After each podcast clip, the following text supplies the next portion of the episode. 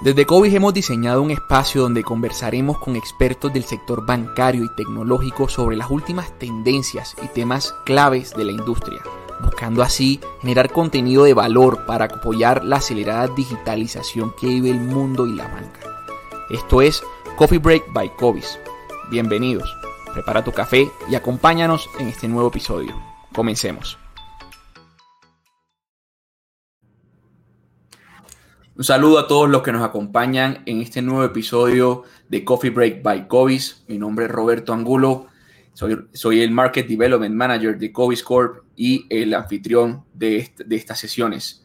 Hoy nos acompaña un gran amigo y compañero, Juan Pablo Torres. Juan Pablo es consultor de estrategias comerciales y legales para el sector financiero. Juan Pablo, bienvenido, muchas gracias por acompañarnos y espero tengamos una conversación muy, muy generadora de valor y que de verdad cree, cree interés y aporte a nuestros seguidores. Bueno, Robert, muchas gracias. Eh, un saludo a todos los que nos están viendo y oyendo, o ambas. Eh, la idea de este, eh, muchas gracias por la invitación, como repito, y la idea es, generar contenido de valor y tener una, una plática fructífera acerca de cómo podemos evaluar las diferentes estrategias comerciales y legales. Así es, y para empezar de una vez, antes de empezar a hablar de estrategias, hablemos del, quién y el por qué. Entonces, vamos a hablar de, del mercado financiero. El mercado financiero creo que es importante primero desmenuzarlo, segmentarlo un poco, ya que entiendo hay diferentes tipos de instituciones financieras dentro de este y a la hora de hablar de estrategia es importante tener en cuenta este tipo de, o sea, qué tipo de instituciones son para poder empezar a ver cómo, cómo poder eh, elaborar estas estrategias y tácticas para poder competir eh, de acuerdo a mi naturaleza. Entonces, Juanpa, mi primera pregunta es, ¿qué tipo de instituciones podemos encontrar en un mercado financiero? Sí, yo creo que es, es importante eh, dividir las, las, entidades financieras para poder ahondar un tema que es muy profundo. Y, bueno, la forma en la que yo dividiría es eh, la, banca tradicional, que es la, la, banca a la que estamos acostumbrados todos, la banca de, de retail, que a la que vamos a, vemos las sucursales bancarias en la calle, la banca a la que nos están acostumbrados nuestros padres. Lo, lo siguiente que veo es eh, las, los bancos digitales, eh, y ahí yo incluyo siempre que, que hablamos de, de la fintechs, porque las fintechs al final lo que, lo que buscan es, empiezan por un mercado específico, pero la inclinación natural, por decirlo así, es inclinarse hacia un banco digital. Entonces creo que ahí ya tenemos dos tipos de entidades financieras. Y bueno, las terceras son las, cooperativas y, otras entidades que, en este momento no nos va a dar tiempo tanto de abordarlas. Eh, bueno, después llegamos a banca de segundo piso, venture capital, private equity, pero creo que ese es el, el ecosistema y, creo que valdría la pena concentrarnos en, dos tipos de entidades, en las entidades tradicionales, o sea, los bancos tradicionales y las fintechs y los bancos digitales. Creo yo que es lo que Claro, e, estos bancos digitales, a los que te refieres, también los conocemos. Creo que estamos hablando de lo mismo cuando, cuando mencionamos neobancos, bancos challenger, son todos estos bancos que terminan naciendo desde la tecnología ¿sí? Correcto, sí, engloba todo, engloba todo lo que, lo que nace de, una forma tecnológica y sobre todo lo que ya no nace de, poner una sucursal y, estar acostumbrado a, bueno, tener varias sucursales y una cuenta que se abra en físico, sino que todo lo que se ha iniciado y acelerado por medio de la pandemia. Claro, ok. ¿Y cómo, cómo, cómo ves la naturaleza de cada una de estas interactuando? ¿Qué, ¿En qué tipo de servicios se especializa un banco tradicional que normalmente una fintech no entra a jugar ahí?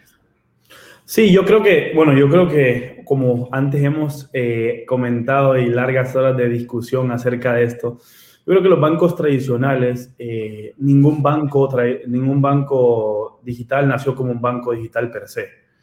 Eh, los bancos digitales nacen siempre, y eso nos lo dice la experiencia, no, no la teoría, todos los bancos digitales nacen eh, siendo específicos en un área. Eh, entonces, solventando una necesidad. Creo que ahí está la clave de, de, por qué mucho se dice que las fintechs y los bancos digitales fracasan y tienen unos índices de fracaso altísimos. Y creo que es debido a varias razones. Una de las cuales es que si no solventan una necesidad en el mercado, no pueden competir. Y generalmente se solventa una necesidad, no se empiezan por varias.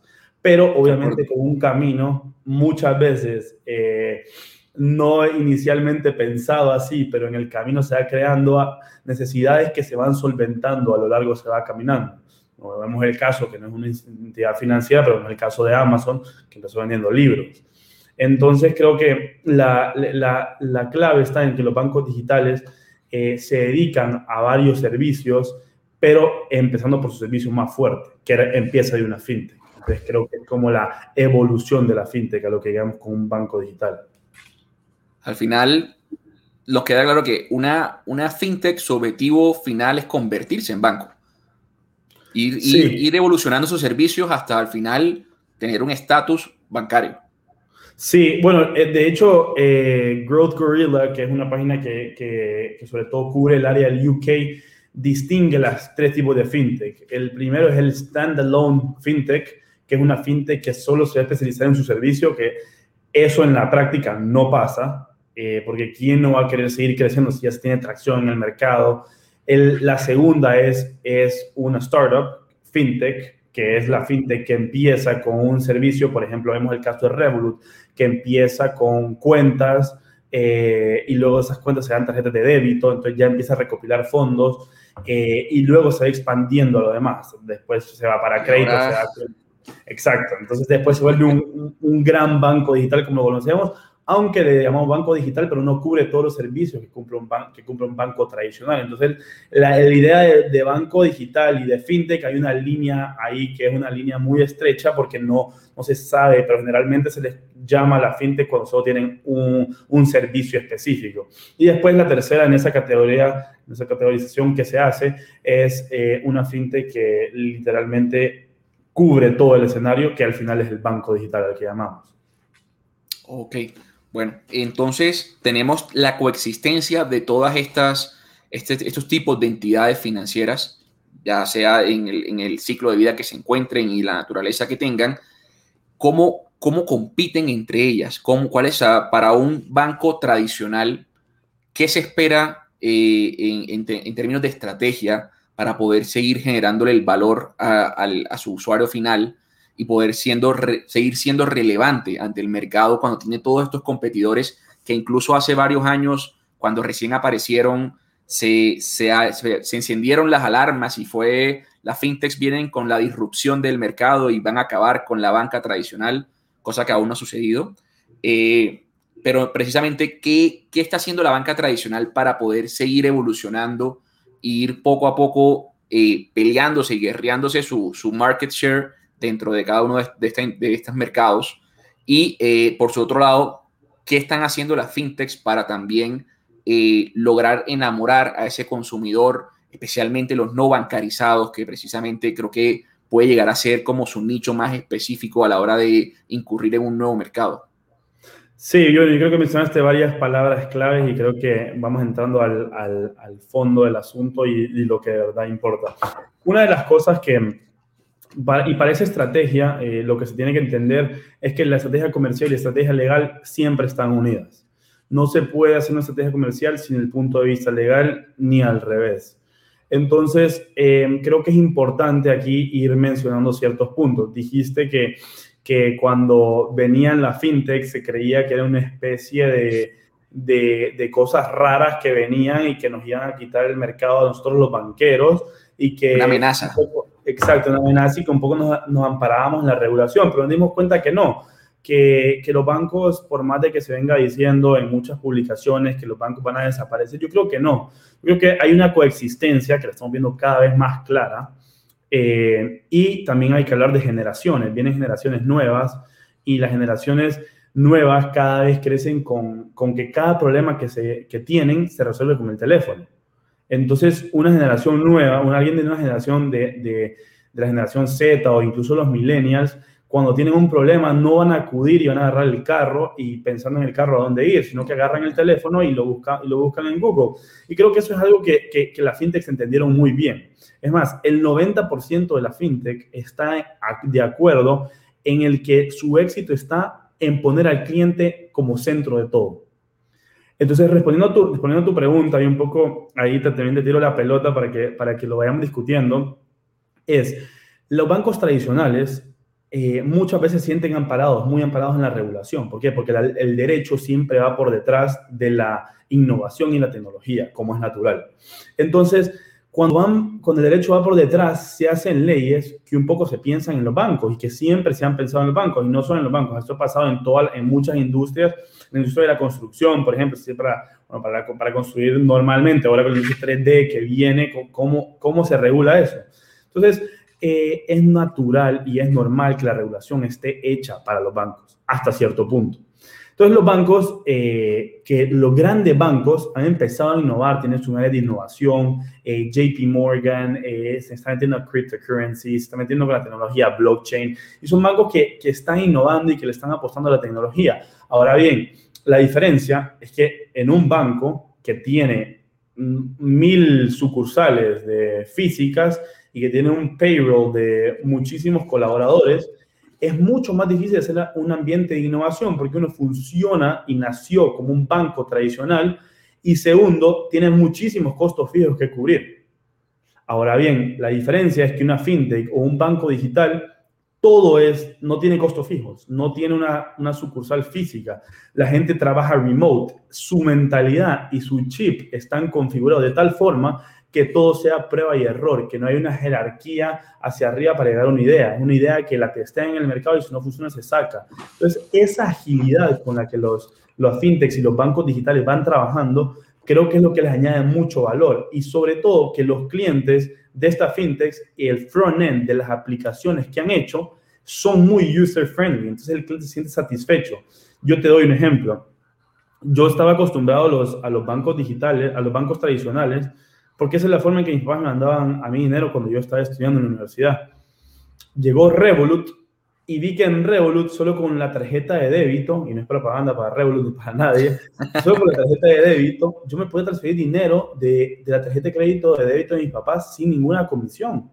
Y eso ya para mí fue un cambio y la tarjeta ya pagaba con el teléfono. Yo no necesitaba hacer ninguna diligencia de ir a un banco, sacar el dinero, meterlo al otro, que me quiten comisión, que me quiten por allá, estar calculando de cuánto llevo, sino que ya era todo en el teléfono. Entonces, hay veces que los bancos eh, o, las, o las fintechs tal vez no, hay un día que la tarjeta no sirve por un lapso de dos horas por mantenimiento, pero es algo que tú lo asumís como un, bueno, ok, pero todo lo demás es comodidad y es pensado en el cliente. Entonces creo que la estrategia y la, la forma en que compiten es que las fintechs y los bancos digitales apuntan a un nicho específico para comenzar. En cambio, los bancos un poco a todos nos han ido inculcando que, bueno, a cuando cumpla 16 años, pues vas a abrir una cuenta de banco.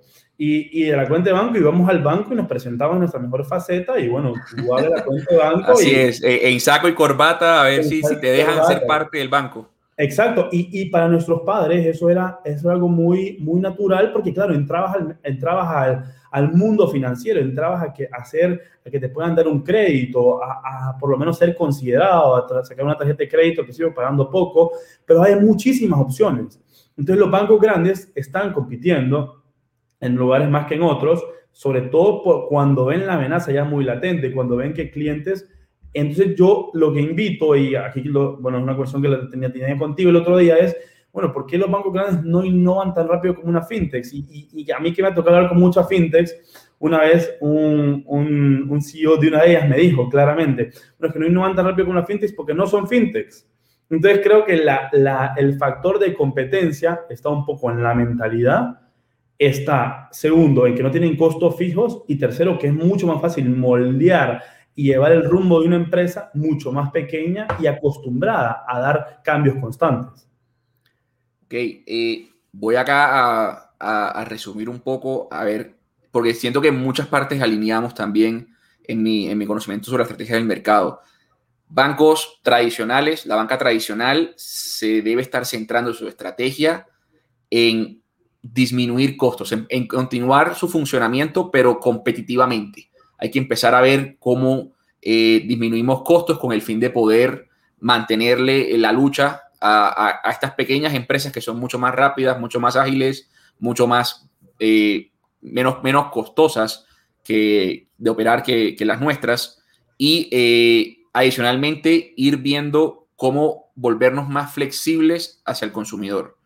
Del otro lado están las fintechs eh, o ya su, su, versión ya evolucionada de neobanco, en donde fintechs eh, hay que estar centradas en el consumidor, como tú bien mencionabas. Estoy totalmente de acuerdo. Creo que están en una etapa donde hay que encontrar su product market fit, en donde tienen que estar experimentando y atendiendo muy bien al mercado para poder escucharlo, para poder estar alineándose con los insights que les, que les, que les tira el mercado ir modificando esa propuesta de valor para, con, el fin de poder convencer a esa, a esa parte no bancarizada o a la parte que está completamente insatisfecha con la banca tradicional para poder tomar parte de ese mercado.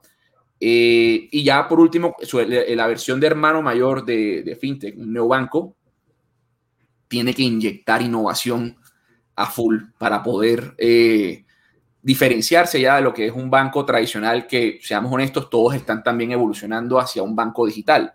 Ya la mayoría de todos los bancos tradicionales, de grandes bancos que conocemos, están diciendo, bueno, ya tengo menos sucursales, menos oficinas abiertas, ya todos tienen su aplicativo móvil con su sucursal web y todo lo demás. O sea, la parte digital ya no es la parte que revoluciona, ya es el, commodity, es el, mínimo viable que, que, tú esperas de, un, de tu institución financiera.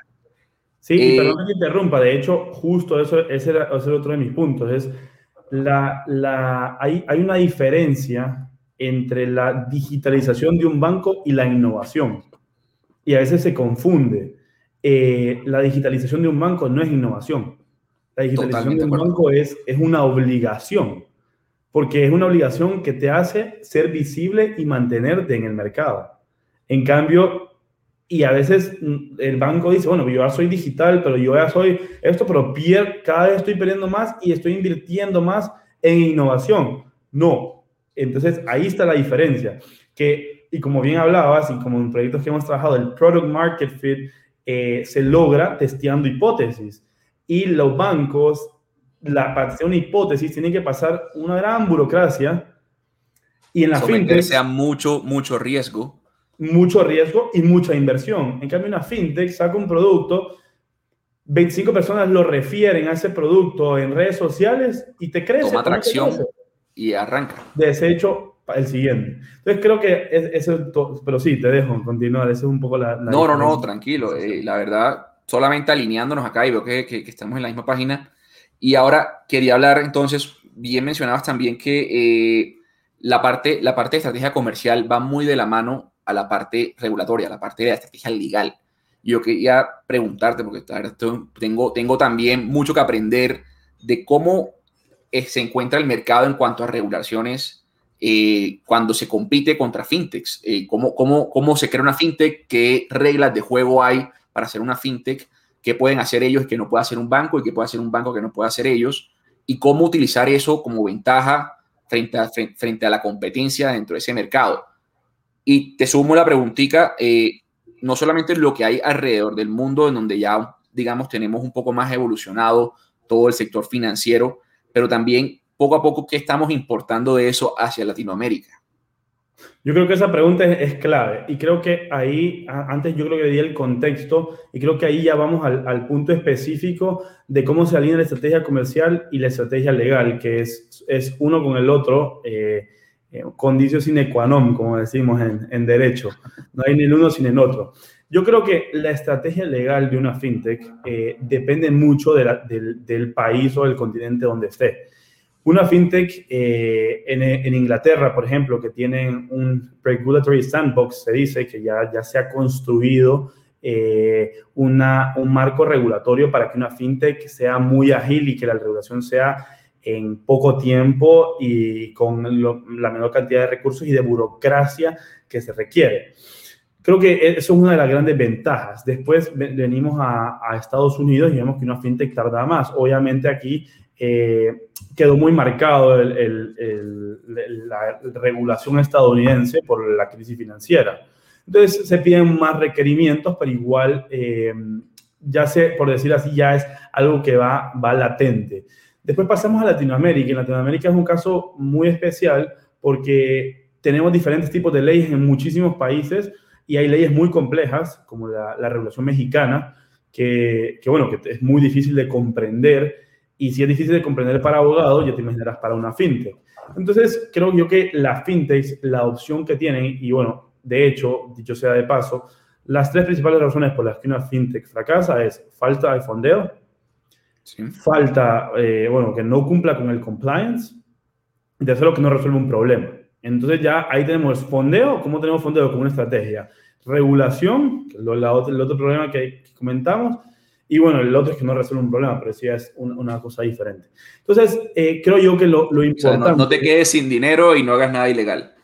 Exactamente. No, y lo importante aquí es, es armar una, una, un, un roadmap tal que cumpla con las regulaciones. Y creo que yo siempre he insistido en que los bancos no van a desaparecer, ni las fintechs van a desaparecer. Es que va a ser una coexistencia. Y esta coexistencia la podemos ver muchas veces y, y, la vemos en un esquema que se llama Banking as a Service. Banking as a Service es un esquema en el cual, simplificadamente, los bancos eh, van con el front-end eh, las la fintechs van con el front-end de su aplicación, es decir, con el user experience, con su aplicación móvil, eh, con lo que ellos son los, los mejores, que con, con aplicaciones que, que, dejan con la boca abierta y que son muy rápidas y muy ágiles y que se descargan en dos minutos y que se hace una cuenta muy rápido, pero por detrás está el compliance de los bancos, porque acordémonos que, que al final está tratando y captando fondos, es con el dinero de todos, entonces no puede ser tan ágil con que alguien abra una fintech como decir que sí. Entonces, creo que en ese esquema de banking as a service es un gran avance porque ahí coexisten el banco en lo que es mejor, que es cumplir con su compliance, con una licencia carísima que ha obtenido a lo largo de los años, adquiriendo más clientes, porque al final los clientes están a nombre del banco, pero dejando a las fintechs o a la fintech actuar en lo que ellos son mejores. Entonces creo que ese, ese, ese sistema de coexistencia creo que es lo que estamos, creo que lo que están buscando muchas fintechs. Ahora bien, hay otro tipo de... Perdón. Perdón, Juanpa, eh, es súper clave eso que mencionas, porque ya no solamente es, bueno, estamos todos metidos en el mercado compitiendo, pero coexistiendo y, aprovechando las, las capacidades del otro para poder crecer juntos es súper importante. Ya se ha visto que no necesariamente son, son enemigos las fintechs de la banca tradicional, sino que incluso se pueden apalancar el uno al otro para habilitar capacidades que el otro no tiene y poder crear mucho más alcance eh, de, de cada una de estas organizaciones. Totalmente. Y a veces los bancos lo piensan como bueno, pero es que si, me, si tengo esta alianza con esta fintech, se está aprovechando mi licencia y yo voy a perder. Y no, sino que simplemente la fintech, como decimos, que van hacia un área específica, las fintechs muchas veces lo que están tratando es de llegar a áreas donde los bancos no pueden llegar, pero no pueden llegar no porque no, porque no está dentro de su estrategia, sino que para ellos no tiene no es profitable, no tiene esa ganancia que ellos tendrían que tener para fundar un proyecto de tal magnitud. Entonces, por medio de una fintech se puede llegar, por ejemplo, solo haciendo con tecnología. Dice, hay mucha gente que dice que las fintechs son empresas tecnológicas que se han pasado a banca.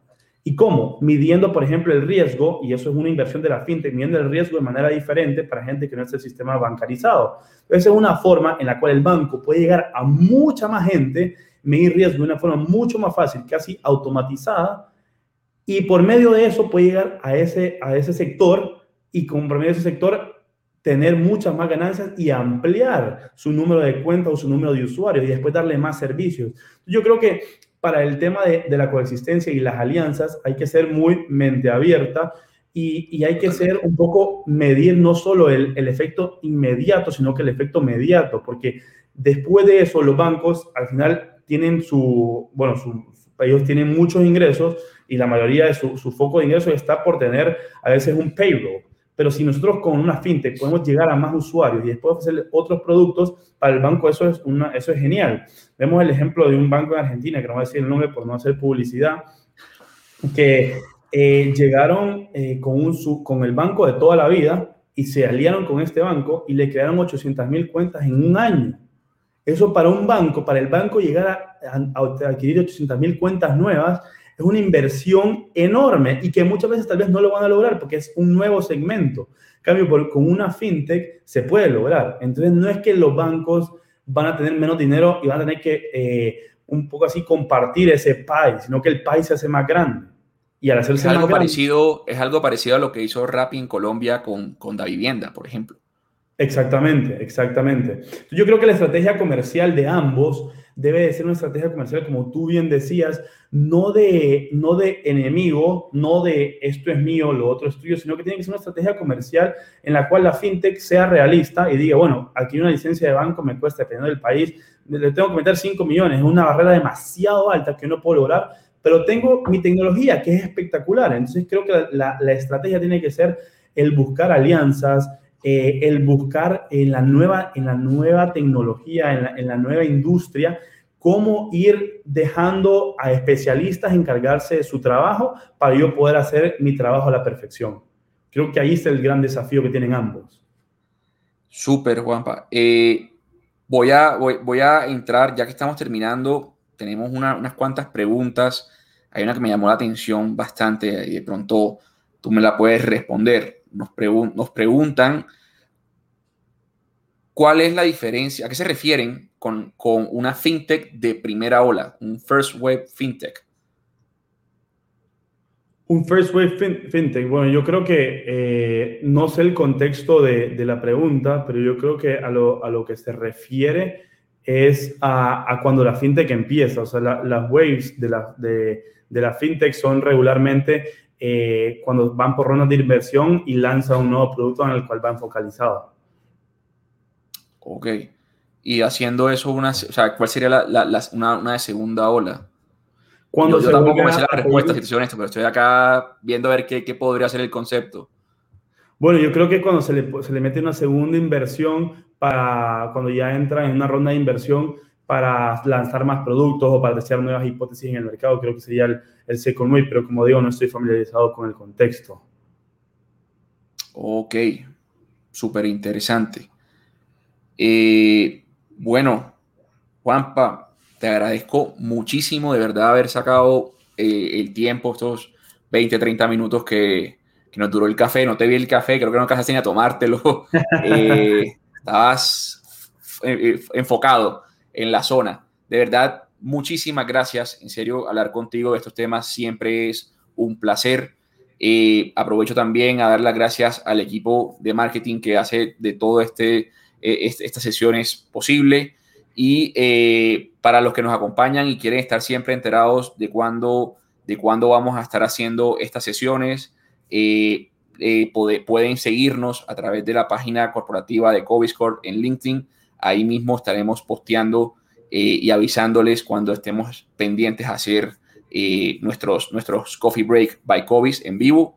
Y eh, más adelante estaremos subiendo estos, estos videos y, e incluso el formato de audio en podcast como un proyecto a futuro. Muchísimas gracias. Perfecto. Bueno, yo solo tengo una, una última, última palabra y es invito a todas las personas que, que nos están viendo a, explorar diferentes opciones, ya, ya sea ser miembro de una fintech o de un banco tradicional, eh, a que evalúen opciones y que, y que sobre todo no cierren las puertas a veces pequeñas, a pequeñas fintechs que quieren entrar al mundo financiero y que, y quieren que los bancos los tomen en cuenta, porque al final el intrinsic value de la fintech no es tanto eh, lo que puede aportar inmediatamente, sino que lo que puede aportar mediatamente. Y la tecnología es clave en esto. Y desarrollar tecnología, todos sabemos que no es una tarea fácil. Así que bueno, muchas gracias Robert. Muchas gracias también a Covis por, darme la oportunidad de, de, participar en este coffee break. Eh, no tomo café personalmente, pero bueno, me tomo un vasito con agua. El té matcha, el té matcha de, del Guampa. Bueno, bueno, hasta la próxima. Hasta la hasta próxima. luego. Muchas gracias.